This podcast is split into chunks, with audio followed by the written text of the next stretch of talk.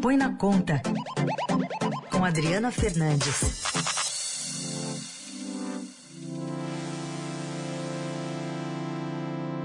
Oi, Adri, bom dia. Bom dia, Raíssa, bom dia, ouvintes da Dourado. Bom, a gente começa falando de um projeto, né? A Câmara aprovou uma forma, uma espécie de barreira aos super salários do funcionalismo. Adri, explica como é que vai funcionar isso. Isso, esse projeto estava desde 2016 na Câmara e ontem, numa votação rápida, foi aprovado, teve mudanças, vai voltar ao Senado, mas é importante essa delimitação, porque hoje a Constituição diz que há um limite para o pagamento dos salários do serviço público. No caso do governo federal, do executivo, né?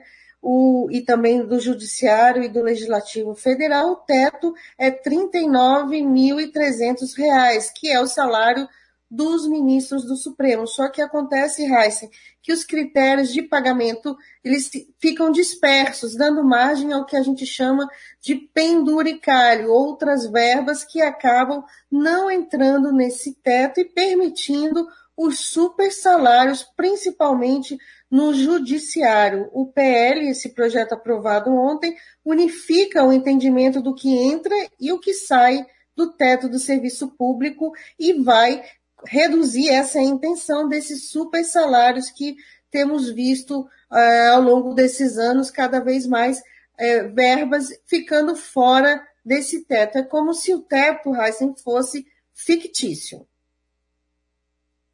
Chama atenção que militares também estão nisso, né, Adri?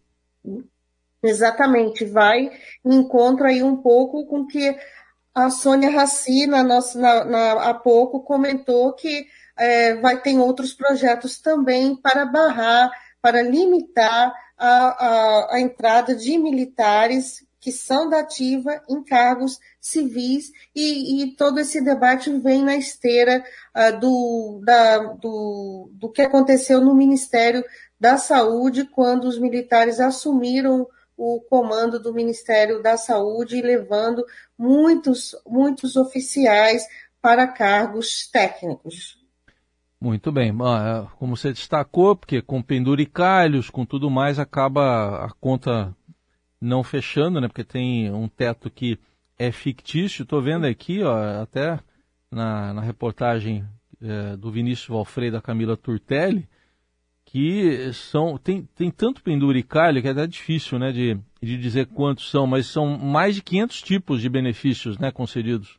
Sim, por isso que a gente tem visto é, notícias, volta e meia, você deve, tá, deve ter noticiado notícias de magistrados, juízes recebe, recebendo salários altíssimos no contra-cheque.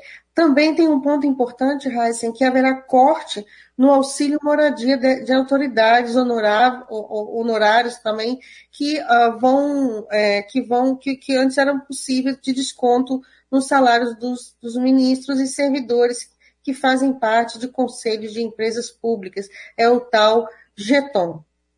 Muito bem. Bom, outro assunto para a gente falar, Adri, nesse finalzinho já de, é, é, de trabalho, né? Porque a gente já está chegando no recesso parlamentar, está havendo aí uma dificuldade para o avanço da reforma tributária, né?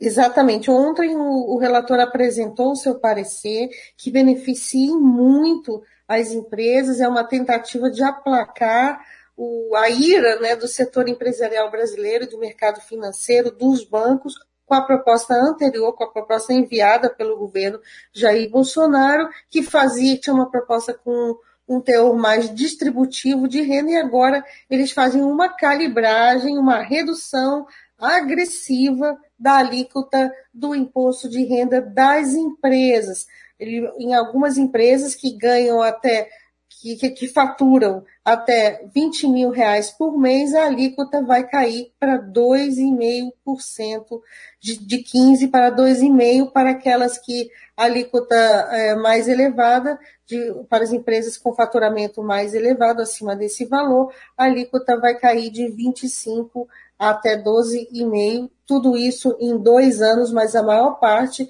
da queda prevista é no ano que vem. Bom, você conversou com o, a gente que a gente pode chamar de dono do cofre, né, da Receita, o, o secretário Jorge Rachid.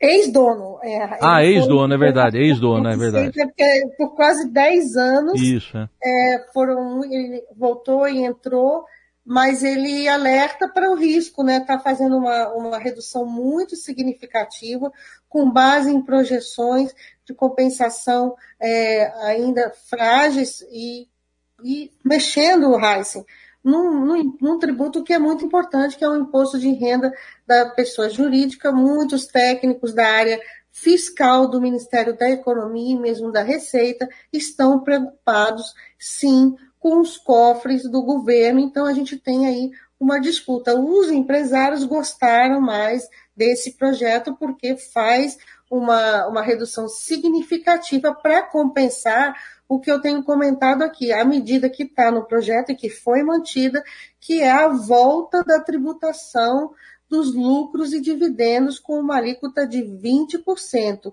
Esse, esse, esses lucros e dividendos, que é a remuneração que as empresas pagam para os seus sócios, para os acionistas, os seus donos, como ganho do, da, da, como ganho, remuneração do capital investido isso vai continuar, foi uma chiadeira danada para compensar essa volta dessa tributação. O governo está fazendo, o governo não, o relator propôs uma redução significativa do imposto de renda. Muita gente ficou mais aliviada, mas tem esse problema, problema que o Jorge Rachid coloca nessa entrevista, que é o Brasil ainda tem um, um, uma situação fiscal delicada, com déficits sucessivos e, e, esse projeto apresentado ontem, esse substitutivo, ele provoca um rombo de 30 bilhões de reais. Há dúvidas também em relação às projeções que embasaram esse parecer. Muito bem, tá aí a análise da economia com a Adriana Fernandes, que está aqui no Jornal Eldorado, segundas, quartas e sextas. Adri, obrigado, até sexta. Até sexta, Raíssa.